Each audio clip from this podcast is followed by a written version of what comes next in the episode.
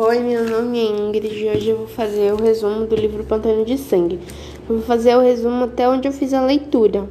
Miguel Crânio Calão Magri Chumbinho, ele se envolve em um crime organizado que está atingindo o Pantanal do Mato Grosso.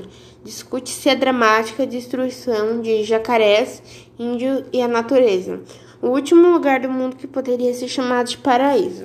Um dos melhores professores do colégio Elite tinham assassinado para completar.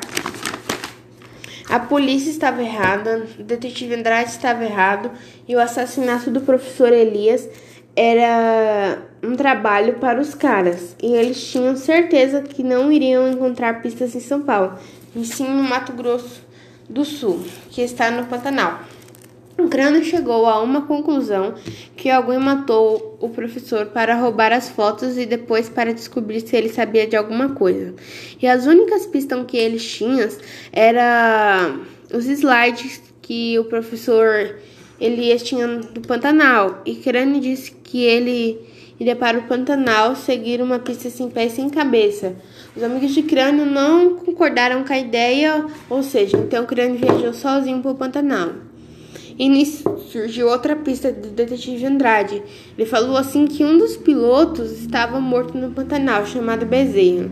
Ele parecia ser viciado em drogas, pois seus braços mostravam horríveis marcas de ingestão e ele foi encontrado em uma canoa com uma bala nas costas e a mão mutilada de piranhas.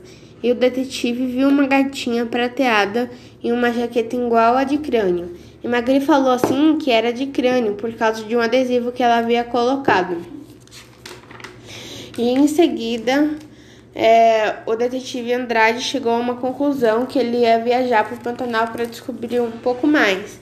E foi aí que foi até aqui que eu consegui fazer a leitura.